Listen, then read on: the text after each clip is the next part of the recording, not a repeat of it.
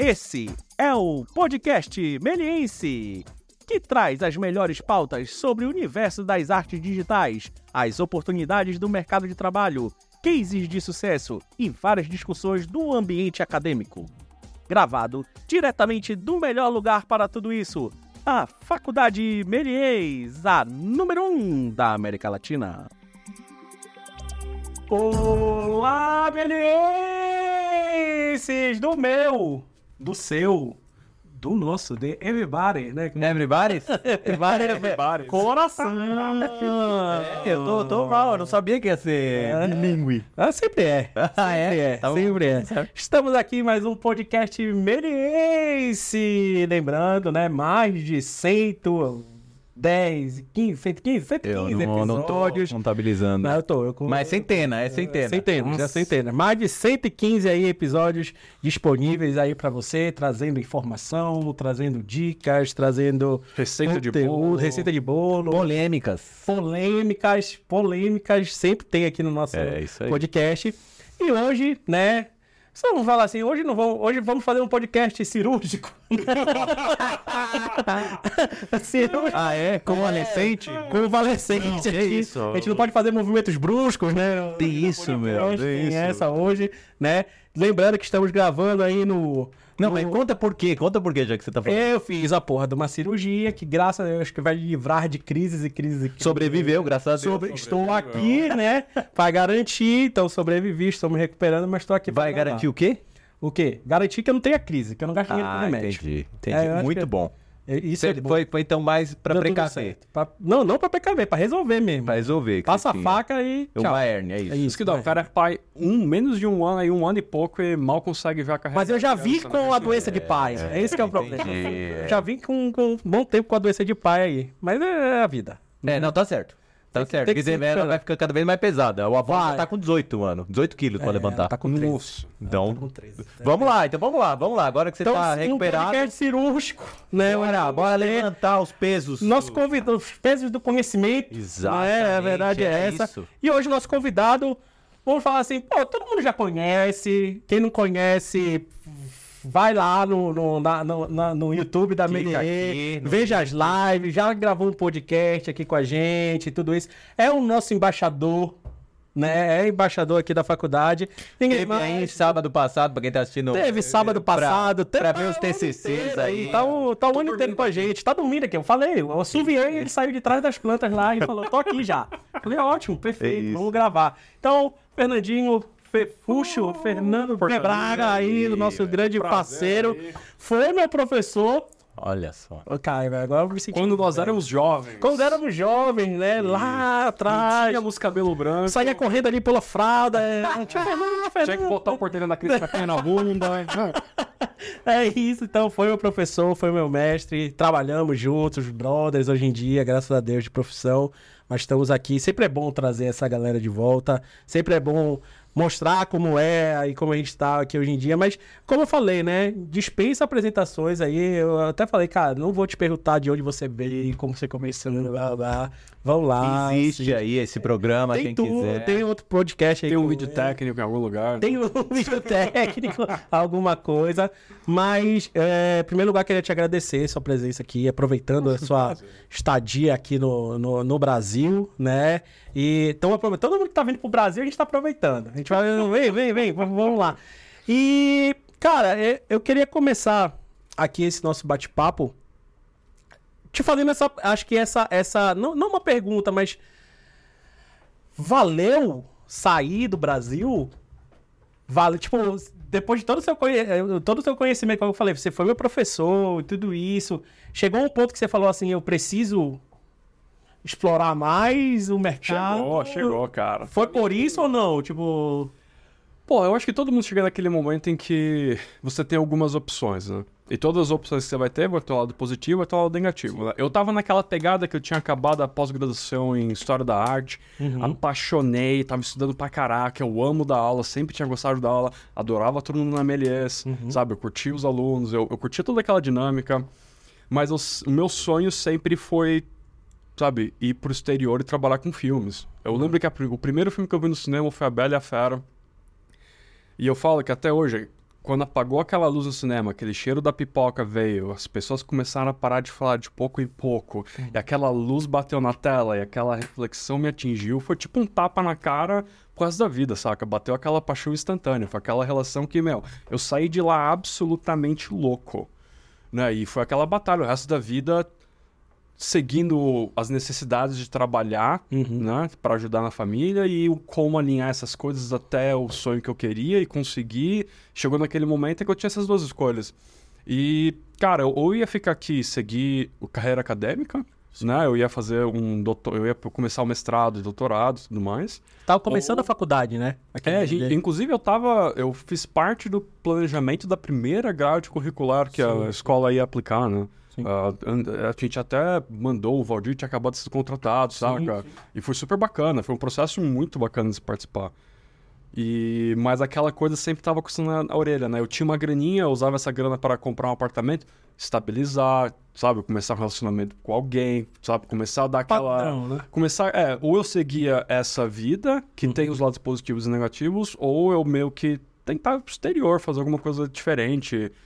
E eu acho que naquele momento teve um dia que eu acordei, eu tinha falado já com o pessoal do Canadá, né? Eu tava, eu, honestamente falando, eu tava bem no muro ali, né? Uhum. Mas eu acho que tiveram algumas condições econômicas, sociais no país que, cara, me botaram. Esquece, deixa, eu- deixa eu ver o que, que acontece lá fora. Sim. Né? Eu acho que sempre. Eu sabe, tava bem consciente que a minha existência aqui. E eu só sabia aqui. Né? Eu queria conhecer outro lugar para poder começar a comparar. Eu não era bem viajado, eu não viajava. Eu basicamente conhecia São Paulo, tá ligado? Uhum. Sim. Tanto que você me conhecia, eu trabalhava o dia inteiro. Sim. Né? Então é, era difícil. Eu era muito enraizado literalmente no que eu fazia, no lugar onde eu vivia, no, no bairro, né? E eu acho que daí eu percebi que eu ia. Eu ia, me, eu ia me desafiar de uma maneira muito mais ampla se eu fosse. E eu fui. E foi muito difícil. Foi muito difícil me desconectar dos grupos de amigos que eu tinha aqui, da família que eu tinha aqui, do, da estabilidade que eu tinha aqui, né? Uhum.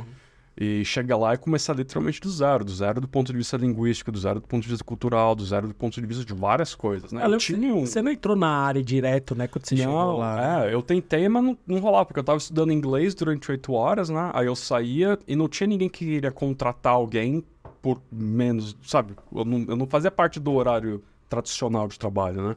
Aí eu peguei trampo em cozinha, fui trabalhar na cozinha durante um ano. fu- Nossa, eu fudi meu, minha mão, né? Fazendo, pegando, cozinhando. Peguei uma tendinite, tive que fazer tratamento depois. Só depois de mais de um ano e pouco ali que eu consegui entrar ah, na área. Mas respondendo a pergunta, eu acho que valeu muito a pena. Sim. Eu acho que, às vezes, quando as coisas estão, sabe... É, é porque é foda, você sai... É o que eu falei, você, você tá mudando uma vida.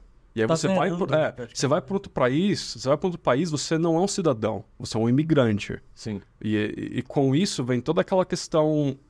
ah, você não pertence às leis trabalhistas necessariamente, você não pertence à cultura, você não tem um grupo de amigos necessariamente. Por mais que você tenha comunidades brasileiras, você tem os contatos, né? Tinha o Marcelo, tinha o Luciente, tinha um monte de estudante da Melez que foi para lá e acabei conhecendo. Sim. Né? Eu acho que mesmo assim você tem a questão. Só na parte linguística é super complicado, porque você fala eu estou feliz em inglês, as palavras carregam o valor de maneira diferente, porque o que você sente falando uma outra língua levam anos, anos para suas emoções se conectarem àquelas palavras. Então eu me lembro quando eu comecei a sair com com outras pessoas, né, ter relacionamentos, até discussões, né, essa conexão da emoção e das palavras numa língua diferente não é a mesma coisa. E é difícil você estabelecer. é di- isso te dá uns conflitos, sabe? Você quer falar às vezes em português, mas daí não dá. Leva muito tempo para o seu ser se conectar a outra língua. Para suas emoções, para você inclusive desenvolver um vocabulário suficiente para se expressar e se sentir confortável sendo quem você é. E esse conflito, cara, por mais que todo mundo negue, é uma coisa que te pega, saca? Vai te levando de pouco em pouco. Não é que é o maior problema do mundo, né? Mas existe. E você tem também, por exemplo, a instabilidade de você nunca saber se você vai passar mais um ano naquele país, porque você tá por um sponsor, você tá- é um imigrante, você sempre tem aquela pulga atrás da orelha. né? A conversa mais comum entre imigrante é cartão de residência, não é cidadania. Porque cartão de residência você pode ficar no país, né? Te, Garante. é, te garante lá. Então você fica sempre sempre a conversa sobre visto de trabalho, visto de trabalho, cidadania, cidadania, a residência, a residência. E aquilo te dá um estre- um estresse, né? Sim. Ah, e- então, assim, quando você muda para um país, eu acho que depois dos seis anos, cinco, seis anos, eu acho que eu finalmente eu comecei a me sentir relaxado lá, Entendi. né? Porque também tem a questão, você vai trabalhar, né? Você dá de cara com a diferença da cultura trabalhista, né? Você vai trabalhar, você tá... No Brasil, por mais que seja um país extremamente multicultural, é um país multicultural que lida com as consequências da guerra ainda, né? Ah, pelo menos quando eu saí do Brasil, tinha muito menos, ah, muito menos imigrantes da América Latina que vieram para cá. Né? Isso aconteceu nos últimos 10 anos. Tinha bastante, mas não, não tanto quanto agora. Né? Então é um país multicultural, mas assim, de segunda gerações que vieram, famílias pós Primeira Segunda Guerra, que chegaram aqui, estabeleceram. Então nós, sou, nós todos, eu sou filho de, sabe, Sim. terceira geração aqui. E uma daí você vai trabalhar, por exemplo, no, em Vancouver, é, um, é uma cidade multicultural no sentido de imigrantes. A maior parte da população é imigrante. Você vai trabalhar numa empresa, sabe, o inglês realmente é uma língua comum, você escuta diferentes ah, sotaques de todos os lugares. Você tem meio que você tá no fogo, trabalhando na cozinha mesmo, sabe? Eu trabalhava com irlandês, chinês, indiano, escocês, ah, canadense, americano. Tinha tudo que é de tudo que é canto. O inglês né? é bom, né? Ficava lá, eu ouvi os outros, mas dá, eu não passo fome. É, eu, eu acho que foi, foi uma experiência muito dura trabalhar no restaurante, porque é um, é um ritmo muito pesado. Né? E eu já era- eu era o mais velho da cozinha, sabe? Eu era jovem naquela época, Sim. eu era um dos mais velhos da cozinha. Era um Isso- negócio... E em paralelo, você tava ainda ali com aquele sonho do Bela e a Fera ali, eu quero trabalhar com filmes é e o tudo foco, isso. foco no, no prêmio principal, né? Foco no prêmio É, porque principal. você já tinha uma baita formação já aqui no Brasil disso, né? De É, arte eu, e tal. eu não, não sei se era baita, mas eu tinha uma base boa. Sim. né? Mas aquela coisa, você vai pra fora, é, é, infelizmente existe por N motivos. Ah, eles não veem o nosso portfólio tão forte quanto o portfólio de alguém que trabalha lá fora. Né? E lá fora, quando falo em trabalho no mercado hollywoodiano. Ah, Uhum. ah, né? Na Europa até tem algumas exceções, mas mesmo assim, se você não trabalhar em propaganda forte, pesada, eles não dão tanto, Entendi. tanta atenção. Mas se você vai pro. Você quer trabalhar em filme hollywoodiano, que, na, que levou até tempo pra eu me tocar que era isso que eu queria, né? Por causa do tamanho da exposição, aquela questão de você massagear o seu próprio ego e o caralho a quatro. É, eles meio que eles querem que vocês entendam, eles querem que você venha com um pouco daquele, daquela experiência. Então ele- eles olham pra você e falam que você é júnior, mesmo sabendo que você tem experiência. Por quê? Porque eles podem pagar menos, porque eles podem tirar vantagem, Sim. por todos os outros motivos também, não? Ahm, mas eu, eu olhando assim agora, sabe, eu, eu fiquei no Canadá, eu me acomodei no Canadá, fiquei 10 anos lá praticamente, daí eu me mudei pra Londres pra trabalhar na Dineg, fiquei quase dois anos lá em Londres. Eu me considero agora, acho que eu tô caindo mais a pegada. Eu estou entendendo que eu sou mais um nômade. Eu não me sinto mais Cidadão do conec- mundo. É, basicamente. Eu, porque eu não me sinto, eu não me sinto 100% brasileiro. Eu sou um cidadão canadense atualmente, eu não me sinto 100% canadense. Eu definitivamente não me eu não eu não eu não sou inglês. Mas eu, sabe, você entende um pouquinho dessas diferenças culturais de cada lugar. Eu me relaciono com muita coisa daqui, da mesma maneira como eu me relaciono com muita coisa do Canadá. Daí você vai envelhecendo, você vai crescendo e mudando, daí você vai incorporando os hábitos culturais dos lugares que você visita, né? E eu acho que a- atualmente, poxa, eu, fi- eu fico muito feliz com isso. Eu, eu acho que valeu 100% o sacrifício. Eu acho que para quem eu era e a, e a minha proposta, eu acho que valeu muito a pena. Né? Eu passei, eu casei, separei, tô num outro relacionamento já agora há muito tempo, super feliz. Eu acho que eu continuo querendo estudar, tem outras coisas que você desenvolve. Viveu, né? É, eu acho que essa que foi a pegada pra mim. Eu queria viver e eu tô vivendo. Viajei, Legal. né? Eu comecei, quando eu fui pro Canadá, eu comecei a me... Depois que eu me estabeleci lá, depois de uns 4, 5 anos, eu comecei a poder viajar no, entre o Canadá mesmo, que é um país gigante, sabe? Sim. É muito bonito. Viajei para os Estados Unidos, fui pra Europa, viajei pela Europa, né, antes de vir pra cá, inclusive. Sim. Sabe, eu acho que eu estou fazendo aquilo que eu me propus, mas isso tudo vem de uma escolha, né? É, Sim. eu, eu escolhi não seguir Lá aquele. atrás. É, eu escolhi não necessariamente ter uma família tradicional, sabe? Entendi. Eu não quis ter filho, não quero ter filhos. Ah, a minha parceira agora também não quer ter filhos, então a gente entende os lados positivos e negativos de tudo isso, a gente conversa sobre isso constantemente, a gente entende as consequências de não ficar num lugar, sabe? A pior coisa que tem é, é- é imposto. Você fica mudando de país para país, a coisa que mais te estressa é, um, putz, vou ter que declarar imposto, saca? É, é porque é um pé no saco declarar imposto. Normalmente. Sabe? Daí você se preocupa, puta, mas dinheiro no banco, porque eu ganho lá, daí tem que transferir, tem que mudar. Você, tem, você vai crescendo também, você vai. Tem outras. Tem, você Tem outras vai- problemáticas, tem né? Você tem que adultar, né? Você vai adultando. Você é obrigado a Você é adultar. obrigado- Você é obrigado a adultar. Isso começa a tomar muito mais espaço da cabeça do que o trabalho em si, É, né? O imagina. trabalho você já faz automático, É. né?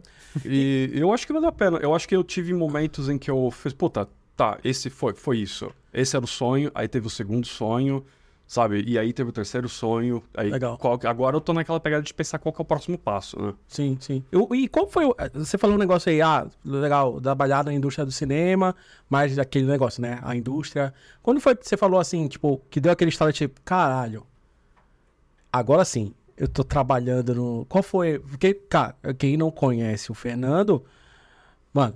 Tem aí, se a gente for ver o portfólio dele, tem filmes aí que a gente já viu trocentas vezes e ele tá lá. Mas qual foi o momento que você falou assim, opa, cheguei e agora, agora eu consegui. Agora eu tô, tô na indústria hollywoodiana, tô na É. indústria do grande, dos grandes filmes. Pô, Qual eu- foi o momento que você deu Eu acho que eu dei sorte no sentido que o primeiro filme que eu trabalhei foi Velozes e Furiosos.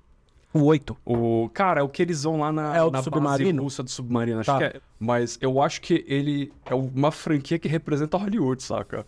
Tem todos os ícones, tem Sim. todos os estilos, tem todos os problemas e soluções. Sim. E quando eu entrei, cara, na Digital Domain, eu entrei com um contrato pra trabalhar nos e Furiosos. E quando eu cheguei na Digital Domain, tava... Nossa, legal, vou trabalhar com um monte de gente. Eu entrei no andar, o andar tava vazio, quase. né? Ah, tinha muita gente trabalhando, mas era no Power Rangers na época. Aham. Ahn, eram começos assim, muito engraçado. Eu achei assim, mas o time do Velozes era minúsculo, tinha quase ninguém. Tinha eu, tinha mais o, o Carlos, que é um, é, é um camarada meu, que inclusive me ajudou na contratação. Aí tinha o Jack também, que foi um lead meu, que também, cara, de boa. Tinha o Brand também, que era outro lead. Aí era basicamente nós quatro, assim, no começo. Eu fazia as revisões, assim, com o supervisor de effects do filme. Era nós na sala, assim, sabe? Cabia o time inteiro ali, sabe? Numa salinha pequena. E aí, do nada, a galera começou a chegar. Porque o pessoal tinha tirado férias, né? Daí o pessoal começou a chegar, daí começou a chegar. Daí eu comecei a ver o como o filme envolvia muito mais gente. E eu, e eu quando eu cheguei na, na empresa, eu ficava basicamente onde eu tava, né? Daí você começa a andar pela, pelo andar. Daí você, ah, tá, isso daqui é um departamento, a gente divide com o pessoal de comp. Até, ah, puta, se eu atravessar aqui esse corredorzinho, eu vou ver o pessoal de, de environment. Daí, ah, puta, tem um monte de gente. Daí você vê quantos recruiters tem. Sim. Aí você sobe. Aí, puta, aqui, ah, legal, aqui é galera de animação, FX, o cara é quatro, pessoal de art. Aí você começa a ver que durante o progresso do filme, né? A maneira como grandes filmes funcionam, esses estudos funcionam, é, eles têm uma base de, um, de uma galera que trabalha fixa. E aí você vai contratando conforme o tamanho do projeto né? e conforme o schedule da produção funciona, né? Porque a produção não vai contratar todo mundo de uma vez. Sim. Você vai contratar o pessoal conforme a necessidade de cada departamento crescer ou diminuir. Né? E chegou no momento que a gente tinha, contando Vancouver e ah, Los Angeles, né? Ah, a gente tinha acho que quase 1.200 pessoas no ápice de produção. Você tava em qual equipe? É, Eu tava na equipe de luz e. É, parte de luz. Eu fazia luz e look dev. Tá. Ahn, porque no começo, como não tinha praticamente ninguém, eh, eles me deram um, um, um projetinho que era fazer o look dev do gelo por uma sequência de 20 minutos. Porque o pessoal de textura não ia conseguir fazer porque não tinha gente suficiente. E era uma coisa bem complicada, daí caiu umas pra look dev, mas daí o cara tava muito ocupado, daí eles perguntaram se eu topava, daí eu topei. Me arrependo até hoje. Não. Tá, tá, tá, falei, trabalhei pro Look Dev por nove meses, tá ligado? Nossa, o negócio era inferno. Sabe, chegava uma hora assim que você. Eu joguei aquele Look Dev tantas vezes no lixo. Mas assim. eh, Mas eu acho que foi interessante ver começar, tipo, de, sei lá, cinco pessoas, quatro pessoas no meu departamento, pra gente chegar a ter mais de 40 pessoas. Sabe? E, e aí do nada aquilo corta. E aí você vê pessoal de produção andando, daí cada lead tem uma pessoa, um assistente de produção para ajudar a manter. Então daí você tá lá trabalhando, daí vem um pessoal, o seu lead, uma, um assistente de produção, vem conversar se tá tudo bem, precisa de alguma coisa, sabe? E aí você vai pras. E aí você senta nas deles, cara. As deles são muito bacanas, porque daí você vai pro cinema, né? Geralmente todos os grandes estúdios têm um, um cineminha, aí você vai rever, daí tem lá o supervisor dando feedback. E, e aí, sabe, você senta. O, o, o, se- sentimento é aquele. Aí você se sente na grande Você se indústria do sente na grande indústria, porque você entende o quanto aquilo custa, Uhum. sabe? Você começa a fazer multiplicação. Pô, se eu tô ganhando tanto e eu sou um artista júnior, aquela pessoa ali deve estar ganhando bem mais do que eu. Tá ganhando por hora e a gente tá todo mundo começando a fazer hora extra, sabe, cara? você tá assim, sua cabeça. Você começa a pensar no custo das coisas, mas daí. E, e aí você começa a ver o- a quantidade de gente, essa questão de entrar, sair, e também a questão da qualidade. Né? Por mais que seja um filme tipo de Velozes... é, o nível de exigência é outro Entendi. né? Pro lado positivo e pro lado negativo também. E daí você começa a ver, tipo, puta, isso é tanto desperdício de dinheiro aqui, né? Se isso aqui fosse feito de outra maneira, mas daí existem procedimentos que às vezes, sabe? Aí você começa a entender também que tem uma estrutura, uma hierarquia, cada pessoa tem uma escolha, tudo tem um lado positivo e negativo também, né? E aí você começa a entrar nessa parada louca. Eu lembro que quando eles me deram essa, esse projetinho, eles não me falaram pra quando eles precisavam. Né, eles falam, ah, você vai ter que desenvolver isso, isso vai levar tempo, meu. Você tá pronto pra isso? Eu falo, ah, pá, beleza, vamos lá, né? Você tá ansioso, você tá querendo mostrar Você serviço. quer mostrar. Exato. Né? E, e aí, um belo dia, os três leads, né? O lead de Look Dev e os dois leads de Lu chegaram pra mim e falaram, olha, a gente tem um trailer e esse trailer vai usar o Look Dev do chão. Tá pronto? Eu olhei assim para eles... Não, não tá pronto. Vocês nunca me falaram um dia pra isso tá pronto. Isso tá mudando, vocês ficam me dando notes, né? Vocês ficam me dando revisão toda hora. Tipo, não tá pronto. Eles só, é, mas agora vai ter que tá. Sabe? Aí Você tá você- pronto amanhã. é, daí você começa a entender a pressão. Porque não é que você tá entregando um trabalhinho, não. Você é entregando um trailer que vai ser lançado para ser visto mundialmente. E o trailer foi um dos trailers mais vistos do ano. Que é o do submarino saindo. É, exatamente. E aí, Tá ligado? puta, e aí você começa, né, cara? E eu acho que existe uma relação porque são os números, né? Porque a própria produtora, você começa a escutar a produtora gritando com a galera dos departamentos, sabe? Tipo, meu, ó, cara, isso tem que estar pronto, velho. Isso daqui não, vai, não, não, não pode passar desse dia. Esse é o último dia, saca? Porque se a gente não cumprir tal data, a gente recebe uma multa Sim. né? Porque se você não entrega o material que você prometeu pro estúdio no dia que você prometeu, aquilo é tudo contratual, né? É tudo negociável, né? Então você passa pro departamento legal, assim, então se todo mundo fala, bicho, ninguém pode quebrar um deadline, porque o deadline significa multa. E Sim. as multas não são baixas, São grandes. Ah, quanto maior a produção, maior a multa, né? Eu imagino. Ah, é tudo negócio. A gente não tem acesso a esses valores, né? A gente escuta, a gente escuta Mas, é, lendas, mas né? a mas é gente- uma é, É, a, gente, a gente tem uma noção do que é, deve Ah, ser. Pro ponto da produtora, né? Quanto Produ- gastou, a gente sabe, né? É, Então, eu lembro, a produtora do filme, eu me dei super bem com ela, Georgina. Eu lembro que ela vinha falar comigo.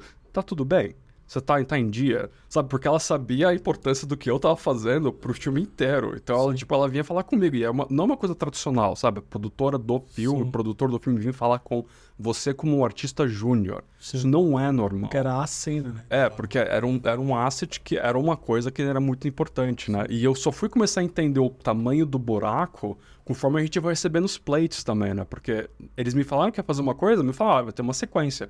Uma sequência pode ter dois, duas, sei lá, pode ser dois minutos, e, mas eu não sabia que era uma sequência de 20 minutos ali. tá Não, e a ligado? sequência que vem do filme, né? A A, que gente, a gente lembra desse filme, é, eu nem sei que número é. É a do Eu lembro do Mas é o submarino. submarino, exatamente. E, e- e aí foi nesse projeto, eu acho que eu, caiu, caiu, caíram muitas fichas. E não só a do Hollywood, sabe? Os, os, as coisas boas e ruins. Sim. Caiu, tipo, estrutura, a importância de, do- de pipeline, produção. Eu acho que foi um projeto que eu dei muita sorte no sentido de, de me cobrir como muitas coisas funcionam. Um, e aí, depois desse, quando eu saí desse, eu fui pro Homem-Aranha, o Homecoming. E aí eu já tava. Legal, eu entendi. Eu tomei Já as tinha uma base porradas, boa, né? De... é, eu trabalhei que nem um condenado no Velozes Furiosos, né? Porque eu queria mostrar o trabalho e tudo Sim. mais.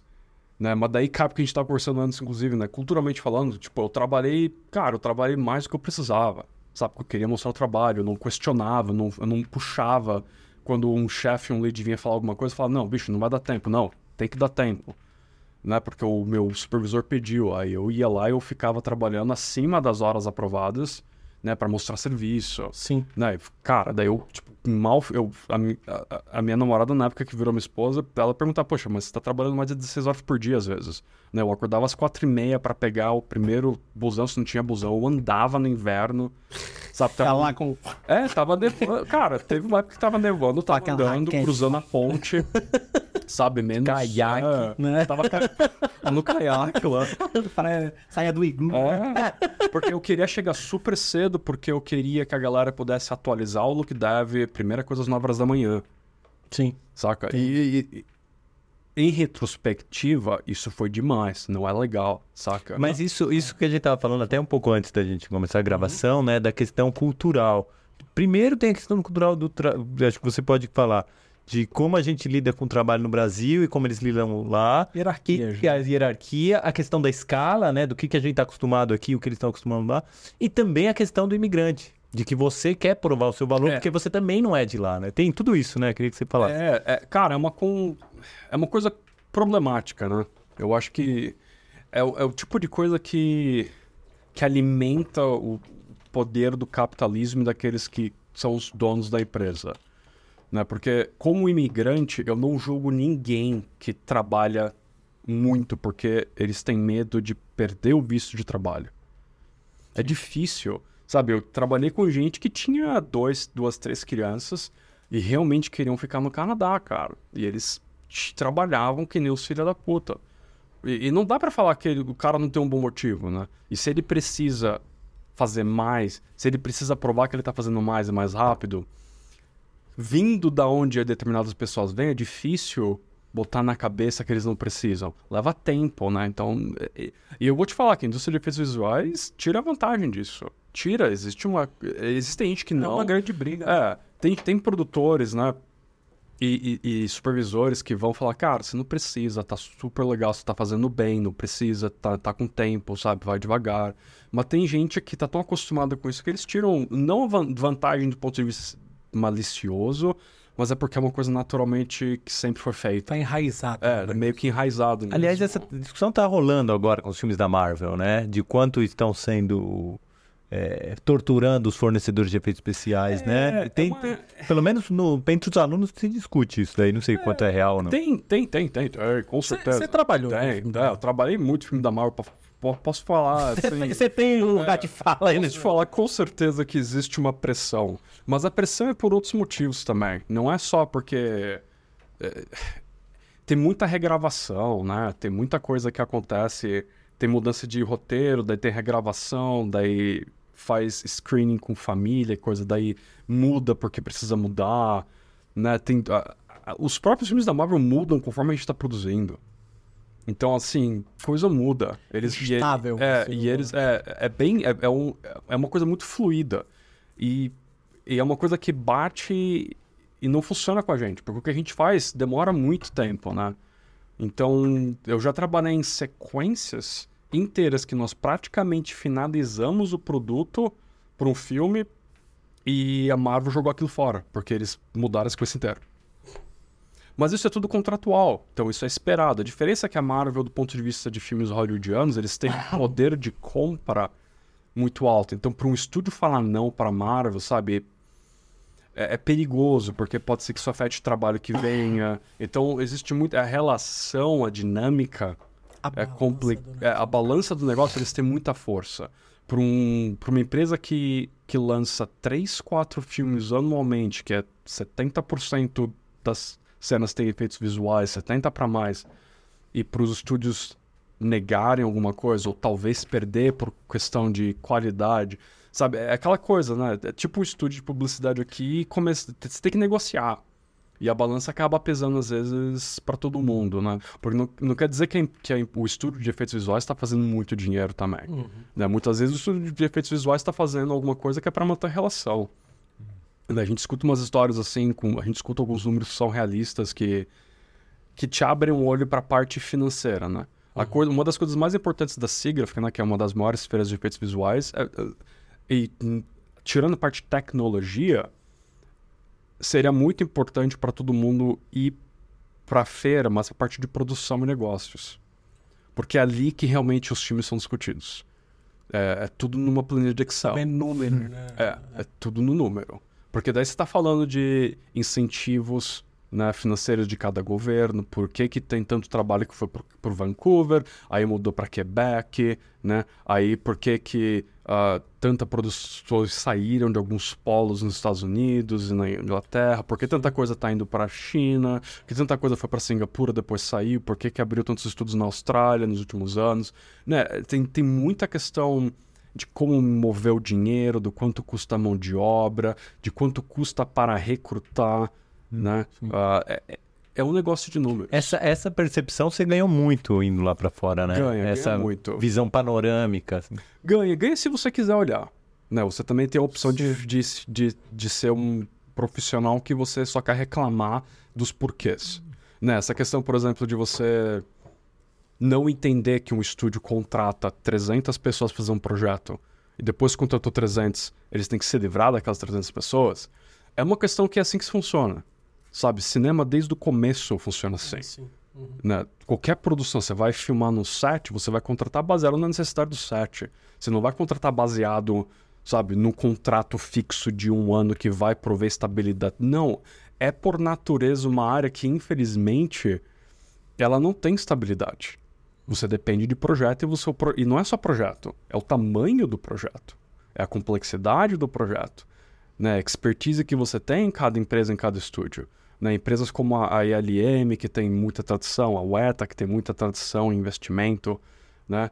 É, são todas empresas que ainda aumentam e diminuem de acordo com o projeto. Eu não estou falando que isso é bom, eu não estou falando sim, que é um sim. modelo sustentável. Eu pessoalmente não gosto.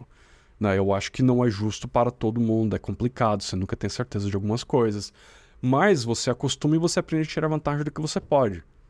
Né? Uh, você aprende a renegociar o seu contrato a cada, a cada seis meses, um ano, dependendo do seu contrato, que facilita que você aumente ou não o seu salário. Você consegue, sabe, negociar mais benefícios ou menos benefícios. Você aprende muita coisa com isso também.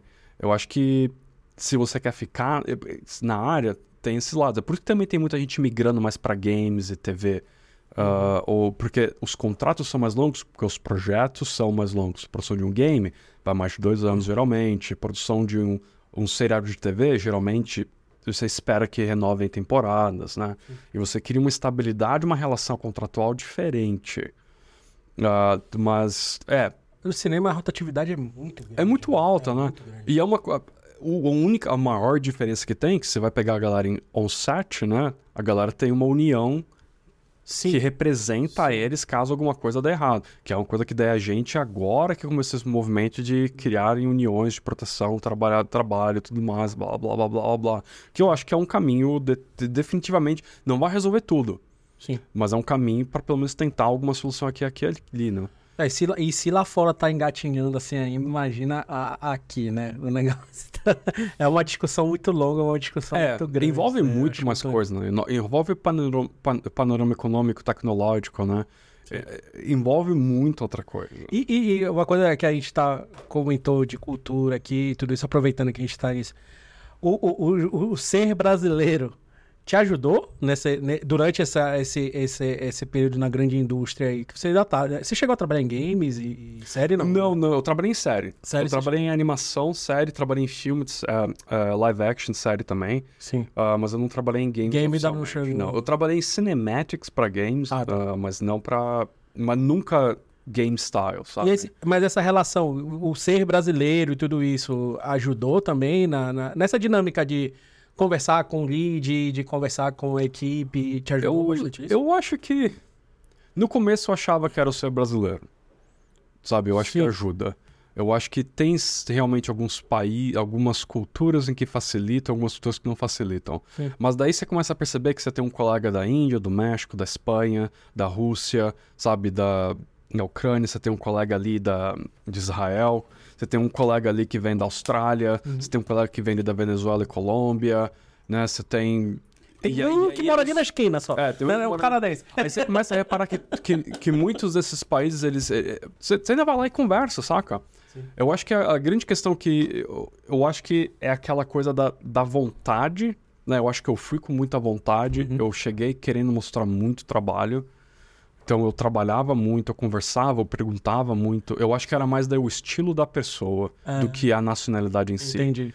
Um, eu- existe muito brasileiro fala isso que a- ser brasileiro fez muita diferença. eu acho que é, eu acho que é, do eu acho que a questão da comunicação É, é, fez mais diferença, não a nacionalidade. Tá, é, acertou. Um, porque eu conheço muita gente que é brasileiro que chegou lá e meio que não deu muito certo, mas porque também a maneira como se comunicava era diferente. Não que a pessoa não era comunicativa, mas os estágios de comunicação foram diferentes. Você Tem- foi professor, né? Então isso ajuda é, bastante. eu acho que eu acho que a experiência que eu tive aqui dando aula, tanto de dança quanto na Melies, me ajudou muito a, a entender a questão de relação de distância corporal, comunicação, quando invadir um espaço, quando me abster, sabe? Eu acho que, inclusive trabalhando, estudando oito horas por dia ah, na escola, estudando inglês lá, me ajudou muito a entender imigrantes de muitas culturas. Eu dei aula para refugiado para fazer parte da minha formação também lá durante o curso de inglês. Você aprende algumas coisas, né? Aí eu fui trabalhar na cozinha, você entende como a- existe uma geração naquela localidade, naquela localização no Canadá funciona. Você começa a entender algumas coisas, você começa a se... aí eu comecei a perceber, tá, isso é isso aqui que a gente tem no Brasil não funciona da mesma maneira. Entendi. E aí eu não posso fazer isso. Saca? Isso aqui é um pouquinho muito agressivo. Chega Então, assim, é, é, então, puta, como é que eu vou fazer isso? E, e também vem de erro, né? Eu conheci, Sim, eu sim, trabalhei com muita gente que deu certo, trabalhei com muita gente que não deu certo, e aí você vai meio que testando, né? Eu acho que também tem muito isso, mas acho que a comunicação foi a coisa que, que mais diferenciou. Um, para mim, eu acho que comunicação, honestidade, ah, eu não sabia fazer muita coisa e eu sempre pedi ajuda, sabe? E, e pedir ajuda no, na escala correta. Você pede ajuda pro seu colega, aí se o seu colega não sabe, a primeira coisa você pesquisa. Você dá um Google. Hoje em dia dá pra... né, você dá um Google. Se não deu certo no Google, você pergunta pro seu colega. Se o seu colega não sabe, você pergunta pro seu lead. Se o lead não sabe, vai perguntar pro supervisor. E aí, se ninguém sabe, envolve a parte de pipeline, porque os caras geralmente têm uma resposta. Sim. Sabe? Você fala com. Pro... Aí eu sempre comunicava com produção: olha, eu não sei o que eu tô fazendo aqui agora, talvez eu precise de mais tempo. Daí a produção vem, poxa, legal, obrigado por falar. Vamos Legal. ver o que a gente pode fazer.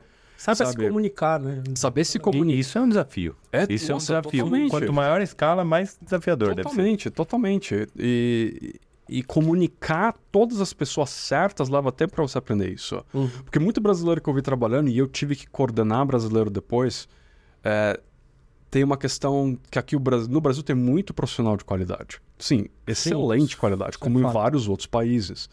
E porque o brasileiro tem uma tendência a ser muito generalista, fazer tudo, né? Ahm, é, é muito bacana. Mas chegava lá, aí tinha que fazer só uma parte, ou tinha que fazer algumas coisinhas, perdia um pouco a noção de tempo e não comunicava com produção direito Uhum. né? Ou não queria investir na própria língua inglesa para se comunicar propriamente. Então tinha aí, sim, um pouquinho de um buraco. Não que seja um problema, conheço gente que mal falava inglês e dava certo. Sim. Mas a comunicação acaba sendo um problema dependendo do quanto você quer ser compreendido. E depende do quanto você quer, eh, por exemplo, sair de uma posição de artista para virar um lead, para virar um supervisor. Né? É tudo uma questão de objetivo pessoal. Né? Eu acho que ter um inglês perfeito não é obrigatório, muito pelo contrário. Ah, você aprende na prática, eu sempre recomendo. Vai com o básico e aprende na hora. Sim. Mas aprenda, né? Então, eu acho que assim, você tentar... Você, te, você se colocar no... eh, Eu acho que uma coisa que eu não tinha quando, quando comecei a trabalhar aqui no Brasil, que era uma questão de empatia. Eu não era muito empático, eu era bem grosso às vezes, eu acho que tinha problemas de comunicação, eu queria muito me provar. Eu comecei a trabalhar muito cedo. E aí eu tinha que me provar porque eu era muito jovem. E isso me gerou uma casca meio grossa, que não é uma coisa que eu tenho orgulho. E eu machuquei muitas pessoas em comunicação, eu era meio estúpido, tinha umas brigas idiotas, né? E aí quando fast forward, né? Passa o Siskin. Oh, muito bem. Você já me desculpou depois de muitas meia-noites, tá? Mas eu acho que depois de 15 anos trabalhando e mudando, Sim. né? Eu acho que chega lá e você se coloca na posição de imigrante, você entende, você apanha, você entende a dor, né? Você começa a gerar essa empatia. E você começa a se comunicar, você você não chega na pessoa que você está querendo conversar só com quem você é. Você chega também com como aquela pessoa gostaria de ser tratada. Sim. Né? Porque são pessoas naturalmente diferentes. Eu me lembro que uma vez eu fui ajudar um camarada meu, amigo, brother, o Wade, uh, o Wade ele, é, ele é francês. E eu me lembro que eu tava ajudando ele. E, e ele ficou irritado pela maneira como eu tava ajudando ele. Porque parecia que eu tava ensinando ele como se ele fosse um cara de 5 anos de idade. Sim. Saca? Sim. E- mas isso veio do meu background de ser professor. Né? E por enquanto, aqui. da mesma maneira, eu tava. Porque eu tava treinando um departamento inteiro para usar o que eu tinha desenvolvido. Algumas pessoas curt- curtiam, mas aquele cara especificamente naquele dia não. E eu lembro que eu esqueci que ele era desse jeito, saca? Eu poderia ter evitado. Entendi. Eu não tô falando que todo mundo tem que mudar para todo mundo, Sim, mas porque eu queria ser um lead, eu queria seguir carreira como supervisor, eu sei que isso é uma habilidade que você tem que desenvolver, você tem que saber se algumas coisas de ca- dinâmica, a né? dinâmica como funciona, né? E eu acho que tudo isso acaba influenciando. Eu acho que o, o ser brasileiro me deu algumas coisas. Culturalmente a gente sabe quem é, mas eu acho que, na verdade, o como eu vivi a minha vida aqui, professor, a gente Uhum. acaba aprendendo a se comunicar. A gente acaba Sim. aprendendo a quebrar gelo, né? A gente acaba aprendendo como criar aquele espaço, como preencher aquele espaço em branco, às vezes, que existe, né? E eu acho que... É, Desculpa. Acho que não precisa nem ir lá pra fora. É exatamente. né? É, eu, eu, eu acho que. É, eu acho que. Eu sempre. No começo eu concordava com a questão de ser brasileiro. Brasileiro tem uma coisa diferente. Mas da mesma maneira como o indiano tem, a, a mexicana tem, sabe? Não importa o gênero, na verdade, todo a nacionalidade tem. Todo mundo tem alguma coisa que traz muito importante para agregar. E eu acho que foi isso que eu acabei desenvolvendo nos últimos 20 anos. Foi tentar entender. É uma das que eu pessoalmente gosto como supervisor. É o como usar o time que eu tenho da melhor maneira que eu posso, com o melhor que cada um tem a oferecer. Porque na realidade, bicho, você tá com seu deadline lá, você tá na sua produção, o time que você tem é o time que você tem. Sabe, até mudar, até crescer, meu, recrutar alguém é diferente, projeto que outra pessoa tá querendo, você não vai pegar as pessoas que você sempre quer. Então você tem que tirar o melhor do que você tem. né? Então eu acho que uma das habilidades mais importantes que eu desenvolvi a partir do momento que eu decidi seguir essa parte mais de supervisão, Uhum. foi isso, é entender o meu time, entender as pessoas com que eu trabalho, entender o, o ponto forte e o ponto fraco. Sim. Porque é aí que você entra como supervisor, né? Não é, não é só fazer. Eu sei fazer o básico de algumas coisas muito bem, eu sei fazer muito bem algumas coisas, mas eu uso o meu time para preencher o que eu não sei fazer, sabe? Eu, eu sou honesto com eles, né? Ah, eu sempre falo para meus leads também que eu vou usar os leads como eles têm que ser. Eles têm que me dar datas, eles têm que me falar prazo, eles têm, a gente tem que conversar, é uma relação honesta. Sim. né? E eu acho que essa que é, eu acho que essa questão de gerenciar talento é uma coisa muito importante. É. Legal, legal. E, e, Fernando, agora aproveitando, vamos pro lado mais.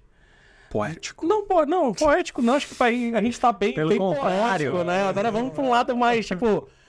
Você, você falou um negócio aqui que acho que é uma- aí vem aquela pergunta que eu tinha falado. Oh, É, é, você pergunta falou. suspense. Aí. Não, mas não, é uma- acho que é uma dúvida. Tira da Você tinha, que, caixa. você tinha que ter uma caixa, Masterchef style. Tipo, sabe? tirar aqui, né? a pergunta volta. Foi enviado pelo. Tinha que ter uma impressão e imprimir, assim. Estamos recebendo um fax aqui agora, né? Não, mas acho que, que, tipo, eu acho que é uma pergunta de que todo mundo que tá na área, que tá começando, acho que tá começando, que tá entrando na área, surge essa grande dúvida. E você comentou na sua primeira, acho que na primeira pergunta que você falou, ah, eu trabalhei isso daqui, mas eu trabalhei isso daqui porque o pessoal daqui teve dúvida. Existe uma grande dúvida aqui na faculdade, principalmente, é Look Dev e LTR, no Texture Render. É diferente?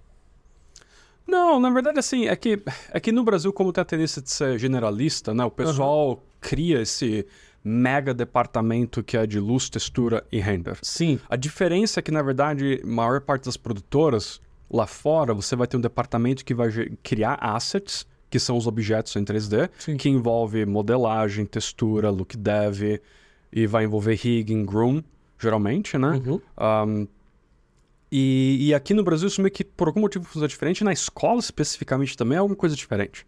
Né? Se você pegar. Imagina que a parte de, de luz. A gente tá falando de cine- é cinematografia Sim. digital. Uhum. Acabou, é isso. Sabe? É, é um departamento por si só. As leis da iluminação, narrativa, Fotografia. a fotografia em si. É fotografia digital, é cinematografia digital. Ponto, acabou. Mata ali, isso é luz Isso é luz. né? A diferença é que também envolve render, porque você tem que converter aqueles, aqueles dados matemáticos em pixel. Uhum. Da mesma maneira como qualquer produção digital, se é Illustrator, Photoshop, você tem um render, que é a conversão de um processo matemático em pixels. Até mesmo isso é uma coisa, inclusive, a inteligência artificial faz, que é o momento de render. Né? Eu acho que essa conversão entre pixels, isso é o departamento de render, acabou. Sabe, morre. Não tem muito o que fazer. A parte de o que é o Look Dev? O Look Dev é simplesmente um é um departamento entre textura e luz. O que que isso fala? O departamento de Look Dev é responsável por entender como a luz reage na superfície de cada objeto. Então, quando a computação gráfica surgiu, eles quebraram a descrição das superfícies em canais. A cor, a especularidade, Uhum. o displacement, entre outros canais. O Look Dev é responsável por configurar esses elementos e falar, ó, a luz, ah, o Look Dev dessa caneca reage à luz diferentemente dessa mesa, diferentemente da água que está aqui dentro. Sim. O look dev é isso, é essa, essa descrição. Né? Existe um processo criativo né, de trabalhar com texturas procedurais, o caralho a quatro e blá blá blá. Mas o grande lance de look dev é justamente isso: é você converter né, esse conhecimento de como cada superfície reage à luz. A textura entra aí, por quê? Porque a textura é a qualidade em pixel de cada aspecto, de Sim. cada canal, de cada textura. É um departamento separado, porque pintar a textura, pintar essas coisas. O material, né? É, é uma coisa que geralmente é- leva muito tempo e afins. É, para ser sincero, o futuro do Look Dev, como departamento, é meio que quase que desaparecer. Né? Porque você tem geralmente o pessoal de textura, que também, teoricamente, tem que aprender a fazer Look Dev, né? Porque é, são departamentos conectados. Da mesma maneira como o pessoal que faz luz entender Look Dev, que foi o meu caminho no Seu passado, caminho, né? ah, também funciona. Por quê? Porque para fazer look dev você tem que entender de luz. E para fa fazer look dev você tem que entender de textura. Por quê? Porque o valor RGB de um pixel é importante. Porque um valor 10 na especularidade, roughness, é uma coisa que tem que ser, trans, sabe, tem que ser traduzido, né? Ah, então, o, o- look dev, ele é meio que esse departamento que ele, ele, ele fica ali, né? Ele tá ali, ele vai fazer essa conversão dessa linguagem da textura para a luz, para que uma superfície tenha uma qualidade, né? Ahm, então, geralmente, o look dev ele pertence ao departamento de assets, né? Então, você vai ter, geralmente, dependendo da empresa... Por exemplo, na Weta, o pessoal que faz textura faz look dev, a maior parte deles. Né? Geralmente, grandes empresas sempre têm um artista específico de look dev, porque é uma, é uma coisa bem técnica. O look dev... É que você falou, né? Demo- demanda tempo, né? É, demanda tempo, demanda setups, sabe? Para você conseguir realmente entender e converter os valores do pixel. Existem. É, é- é muito mais técnico do que muita gente faz. Muita gente fala que o look dev, ah, não, porque é muito artístico. Não, para, para, bota uma pausa aí. Tem muito mais Ouçam, técnica. ouçam. Tem muito mais, sabe, entender valores, ler valores de pixel, entender, sabe, a quantidade de, de, de manuais que eu tive que ler de renderizador, sabe? Eu sempre tenho, se é V-Ray, se é Random, se é Redshift, se é Arnold, eu sempre tenho o site deles abertos e eu vou lendo o que, que cada O botão F1 sempre faz. funciona pra É, o F1 sempre O funciona. É a melhor coisa que tem. Porque você sempre, você sempre. Você acaba conectando muitos canais dependendo da complexidade do que está fazendo. né? E, e não é. Você não vai lembrar de tudo. Você não precisa lembrar de tudo, mas é importante você saber que você tem aquele acesso, daquilo você faz uma. Ah, legal. Ah, de 0 a 1 um, acontece isso na anisotropia. Aí quando você pinta a textura, você tem que entender que a textura tem que ir de 0 a 1. Um Uhum. Né? Ah, vai ser é, é com cor, é sem cor, é float, sabe? E tem muito mais coisa em relação a isso, né? É um departamento que, por exemplo, é, é complicado porque dependendo de onde você tá, se você Trabalha de uma forma. é, cada lugar trabalha de maneira diferente, né? Existem existem renderizadores que trabalham de maneira diferente, que afeta automaticamente o look dev, porque se o renderizador ele é um renderizador que trabalha pela frequência de cor, né? Se o renderizador funciona quebrando por RG- eh, RGB, tipo da Weta, o seu look dev é diferente, os canais são diferentes. Aí você vai trabalhar com render, que é uma coisa mais tradicional, daí é outra coisa.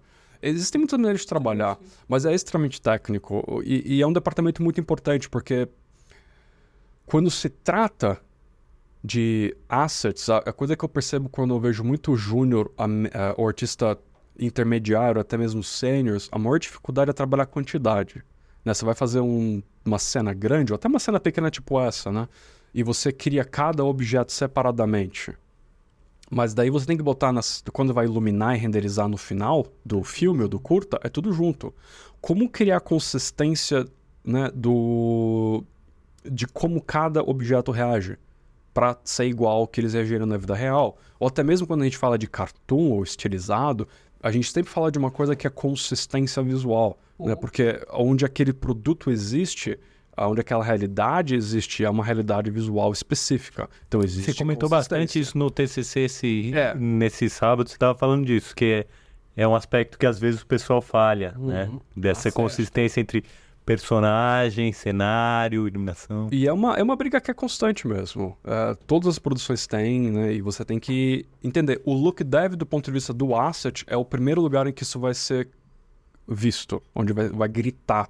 Né? Então o look dev acaba virando uma coisa muito importante, que não é só o modelo cinza, ou não é só a textura básica, é aquilo contra uma luz propriamente balanceada, neutra ou calibrada, ou é uma luz de um HDR que foi tirado na, onde aquilo foi filmado, que vai representar algo que vai acontecer lá na frente, né? Um, o Look Dev ele é um dos lugares melhores, inclusive, para fazer o troubleshoot, né?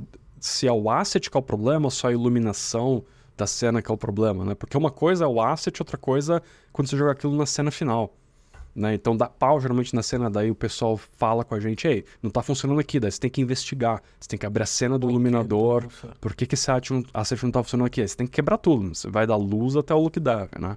Existe, algum, existe uma sequência né, que você vai fazendo um checklist ali, Uhum. né?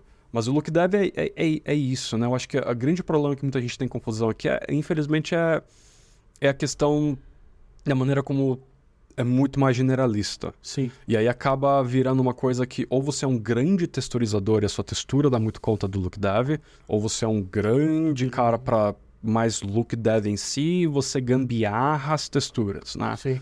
Ah, ou você é bom nos dois lados e tá fazendo esse trabalho bonitinho, né? Legal. Ah, mas geralmente o departamento de look dev, ele é o ele é o, é o lugar onde você vai criar o pacote que vai ser publicado, né, que vai ser mandado para o departamento de luz, Entendi. para eles renderizarem. Ponto. Então, ó, acabaram as dúvidas. Tá? Se tiver mais dúvidas, manda pergunta. Manda pergunta. Fala. Não, não, manda, manda aí pra ele, tá apontando. Mas eu- uma- uma coisa que é interessante que você falou aqui, né? É, é trabalhar com luz, trabalhar com textura. E isso, acho que na tua carreira, a tua, a tua base deve ter te ajudado muito na carreira. E é uma discussão que a gente estava até tendo aqui, né? De tipo, hoje em dia muito já vai pro digital e já começa ali no digital e já dali faz o beabá técnico do negócio. Beleza.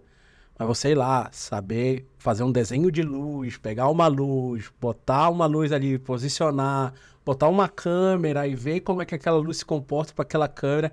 Acho que isso também te deu muito esse olhar, né? Deu, com você, tem você tem uma base de fotografia muito, tipo, muito boa. Você, fez a graduação em fotografia? Ah, eu fiz. qua- Eu, eu tenho bacharelado em fotografia. é, você tem tá? bacharelado em fotografia. E isso deve ter te ajudado para um. Desculpa, mas para um caralho, porque É, tipo, não, com certeza. você olhou. é, é, e e isso é uma grande discussão que a gente tem aqui, né? Tipo, dentro da faculdade. Legal, você sabe mexer no renderizador, você sabe mexer lá no, no mais, no Aperture e tudo isso, mas pegar a base, vamos falar assim, analógica do negócio. Eu acho que a tradição, a né? tra- o tradicional e tudo isso. Porque o que é aplicado no programa, ele Vem lá, ele vem, é, de ele lá. vem de lá, pessoa Já funcionava com filmagem, Sim. com câmera, e aí vai tentar emular a partir dos. É, e tudo que você softwares, falou né? aqui é, é isso, né? E, Tipo, sei lá, eu nunca mexi com renderizador, nunca mexi com luz, nunca mexi com nada. Mas você falando da luz, não sei o que, lá, lá, lá, opa, eu compreendo o que ele está falando, eu entendo que eu consigo conversar com o Fernando e falar, pô, Fernando, se a gente colocar essa luz ali com uma difusão e tal, lá, lá, lá, reagindo, reflexo, tá, lá, lá, lá. E mesmo nunca mexendo no, no renderizador, eu sabia. E isso é importante pra caramba, né? É, é, é. O valor disso é muito maior do que saber todos os botões.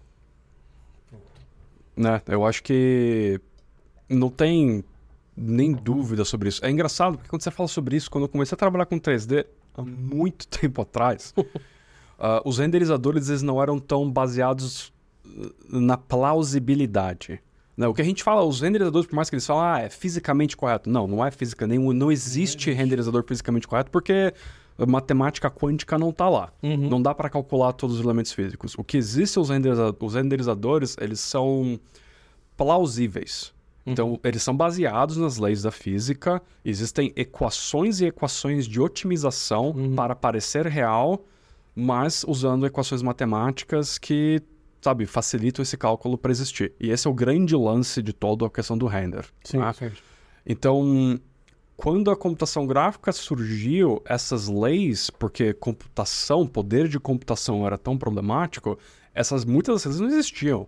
Ou nos colocavam, ou ainda estavam em desenvolvimento, né? Então, o renderizador era muito mais flexível, de uma certa maneira. Então, a luz, ela não tinha atenuação, as sombras não eram baseadas em tamanho, afins, né? Existiam muitas coisas que você podia brincar com a luz Sim. né?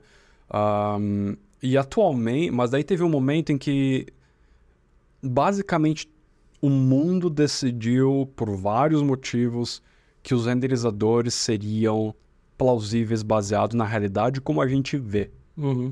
né? Ahm, e aí todas as regras de atenuação de luz, cor, as equações matemáticas para descrição de superfície, né? A evolução do que era o que a gente chamava de, de, de Lambertiano para Fong e afins, né? Tudo isso começa a mudar, blá, blá, blá, e certa tendência para ser mais real. Aí você começa a, começa a ter a linguagem fotográfica sendo absorvida a linguagem da iluminação sendo absorvida pelos renderizadores, aí você começa a falar sobre ISO, stop, motion blur, né? Motion blur foi uma das coisas mais importantes que, que quebrou, Sim. né? Porque motion blur é a integração visual entre elementos em movimento, Uhum. Né? Estabelecer a relação de dinâmica de câmera, distância, parallax. Que esse, esse- era uma, ques- uma baita questão na época lá do 2001, Odisseia no Espaço, Guerra nas É. Estrelas, né? Eles se suavam pra essa questão do É, motion blur. E, e- e, assim. E, e quando essas coisas foram. E tudo isso é baseado em coisas que já existiam. Sim. O 3D é uma coisa que é, é engraçado falar isso. A gente não saiu do iluminismo, saca? não passou. A gente não tá na época. O pessoal não faz estudos modernos, sabe? Tipo, não existe um pontilhismo necessariamente dos efeitos visuais. A galera não fica. Existe uma obsessão constante em representar a realidade, Sim. né? Um, mesmo quando a gente fala do, do de estilo, estilos, né? Cartoons e coisas assim, a gente tá falando de naturali- naturalismo ainda, naturalismo visual. Sim, sim. É, É, o você- 3D, ele, ele, ele foi herdeiro demais do que já era o cinema, né? É. Pra ele ter surgido como nem você falou, da pintura. Não foi esse É. o salto, foi o cinema, então É. veio o cartoon. E aí o que a gente faz é mais tipo, a gente coloca elementos da pintura, né? A gente coloca elementos de mídias 2D, mais 2D dentro do processo, mas ainda é muito escravo dessa estrutura cinematográfica. Então, assim, não estudar a linguagem que entra nessa questão do audiovisual é, é basicamente você não entender o que você está fazendo. Sim. Né? Então, assim, você tem que estudar. E aí você fala, tá, tá falando do roteiro, tá falando da direção, tá falando da fotografia, tá falando da direção de arte, né? Tá falando da produção, tá falando de tudo, atuação, falando todo. Audiovisual é uma coisa que é extremamente multidisciplinar, né? Sim. Ah, e leva muito tempo para dominar, para entender as coisas, né? Eu acho que também outra coisa que é muito importante quando se fala de estudar, eu acho que também é uma questão de você se expor à linguagem. A gente tá falando da linguagem. Se é música, se é dança, se é... é linguagem, né? É a maneira como a gente se expressa e a gente interpreta a expressão. Né? Ou como a gente interage com o mundo. É a linguagem. Uhum. E eu acho que uma das coisas que eu mais gostei quando eu estava aprendendo essas coisas, desde a fotografia, foi quando eu comecei a entender o porquê eu gostava e o porquê eu desgostava. E foi quando eu comecei a aprender a entender que eu comecei a mudar o meu gosto do que eu gostava e do que eu desgostava. Uhum. E começar a entender o porquê as pessoas gostam disso e porquê as pessoas desgostam disso. E o como culturalmente falando existem os estereotipos, porque isso te ajuda, por exemplo, a entender quando um supervisor fala: Poxa, eu quero que isso seja mais bonito. No contexto daquele projeto, a palavra bonito está remetendo ao quê? Uhum. né? Eu quero que isso seja mais realista. No contexto daquele projeto, o que o diretor de efeitos visuais e o diretor do filme estão entendendo como realista. Entendi. Porque são todas questões relativas, né? Uh, a gente tem o filme, né? O plate lá que a gente tem que dar o match, mas mesmo assim, a gente, às vezes a gente vai para o hiperrealismo, às vezes a gente vai um pouco mais para trás, né? Sim. Então acho que entender essa linguagem, entender como o controle da luz muda as coisas, entender as, as limitações dessas. as limitações do cinema e como isso difere porque a gente pode fazer também efeitos visuais é importante. Né? Se você for pegar um. Ah, esqueci o nome dele, Rogers Deakin? Roger é, Dickens, é. é. É um dos meus fotógrafos de cinema prediletos. O assassinato de Jesse James pelo covarde Robert Ford é um dos meus. É um dos filmes cinematograficamente falando para mim melhores. Uhum. Eu lembro que eu dava aula no, no Voyage, os 20 minutos iniciais do curso inteiro era do, do de uma das aulas de cinematografia era o começo do filme. Você tem todos os conceitos lá, o triângulo da exposição, você tem filtros de lentes, você começa a conversar sobre estilos de sombra, né? As opções que a gente atribui como artísticas atualmente para contar uma narrativa, né? E tudo isso não vem de você apertar o botão, isso vem Sim. dos estudos cinematográficos. Isso é vem, você falou linguagem. Isso né? vem da linguagem. Né? E você, por exemplo, uma das coisas que a gente faz em efeitos visuais é pegar um roteiro, né? E daí você está numa mesa, quando você pega, chega mais na supervisão, você tem que começar a falar sobre ah, quanto tempo isso vai demorar. Você tem que interpretar o roteiro junto com o pessoal de produção para tentar entender como aquilo pode ser complicado, né? Daí vem o, o seu supervisor de efeitos visuais vai te falar, ó, essa é a linguagem visual que vai ter nesse filme, e você tem que fazer isso. Uma coisa que eu reparo muito é que muito artista júnior, muito artista até sênior, eles trazem a carga do que eles acham que deve ser feito, ao invés de entender que o que eles estão produzindo é um, é um produto coletivo que tem um foco específico, que é uma linguagem que não necessariamente é o que essas pessoas querem fazer. E aí eles me apresentam alguma coisa, aquilo não está certo. Ele traz uma coisa que funcionou para ele no outro projeto, no anterior. Exatamente. Tipo Aí você tem que começar a direcionar. Muitas vezes é isso, é você tentar direcionar essa galera, uhum. né, para entender isso. Ó, essa não é a linguagem. Né? Você, um dos meus trabalhos principais é isso, é criar um bloco de referências e ter certeza que eu estou guiando todos os 30, 40 artistas para manter aquela referência visual baseado na realidade, baseado na linguagem cinematográfica, de uma maneira que tecnicamente flui entre os departamentos e alimenta iluminação, comp e afins, né? Perfeito, perfeito. É uma aula aqui praticamente. Já acabou? Tá acabando. Que isso? Agora que eu tô começando a entender. O papo tá tão bom que. Tem que fazer podcast. Vamos fazer o segundo, mas antes de terminar, eu quero. Vai, uma, uma outra pergunta que não técnica já. Mas a, acho que uma, um papo, um jogo rápido aqui. Você passou por vários projetos, grandes projetos, né? De renomes e por aí vai. Mas qual mais, mais, mais te agradou? Assim, que você fala assim, caralho, amei trabalhar nessa, nesse projeto aqui. Seja de qual for. De grande, pequeno e por aí vai. E por quê? Por motivos. Ah, não sei. Bom, por motivos diferentes. Uh, quando eu trabalhei no Avengers Infinite War, foi quando eu fiz o check do meu sonho. Do tá. primeiro sonho. Porque lá foi o maior filme que eu trabalhei até naquele momento. Era a combinação de um cinemático da Marvel que eu adorava, tudo mais. Trabalhar no Thanos, trabalhar em todos os personagens, trabalhar naquele mundo fantasioso. Eu trabalhar com a equipe que eu trabalhei, que uhum. era sensacional, Legal. sabe? Aquilo foi muito bacana por um motivo específico. Uh, depois daquilo, trabalhar no Jurassic Dominion, Jurassic World Dominion, foi muito bom porque foi o projeto mais bem manejado, foi o melhor, um dos melhores supervisores de efeitos visuais que eu trabalhei também. O tempo que a gente tinha era bacana, sabe? Eu não tive que fazer overtime. Uhum. E o trabalho, a comunicação era muito bacana, a equipe era boa, o produto era legal. Trabalhar em dinossauro era muito louco, Sim. saca? Sabe? Essa parada de trabalhar um dinossauro na ILM uhum. faz diferença, saca? Os caras sabem fazer dinossauro. Uh, foi muito bacana trabalhar com tantas pessoas de nome bacana foi muito show. Um, trabalhar no Sandman, na ILM também foi muito bom, porque o Sandman é, é a graphic novel que me introduziu a muito de literatura. Legal. Que me introduziu a muito de livro, que me deu vontade de estudar. Então, trabalhar no cinema foi muito, muito, muito prazeroso, apesar de ser um projeto de extremamente budget baixo. Foi bem complicado nesse sentido, mas foi um projeto que, putz, foi legal de trabalhar, sabe? Eu curti. Uh, e um outro projeto que eu trabalhei que foi muito legal também foi o uh, Good Night Op, que é um documentário da Amazon Prime sobre o Mars Rover's Opportunity in Spirit, quando eles foram mandados para Marte. E a, a ILM fez o trabalho e a gente já estava recebendo feedback da NASA. Que foda. Sabe? Isso foi muito legal. A gente não toda hora, né? Tipo, os caras têm coisa melhor pra fazer. Mas ter acesso.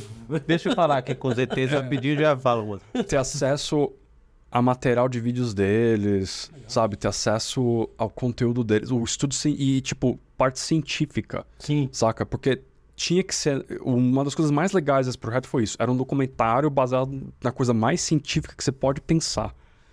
E ainda assim a gente conversava com eles e falava, ó, mas a gente tem que contar uma história. Foda. Saca? Entendi. Então a gente tem que, sabe, o robozinho tem que ser. tem que ter um pouco de emoção. Como é que a gente pode Sim. passar emoção dentro dessa máquina? Legal. Né? E como que a gente teve, tivemos vários desafios, como viram várias pessoas geniais em como resolver Marte em si. Né? E, e foi um projeto assim que eu acho que foi a culminação justamente disso, da técnica e da narrativa.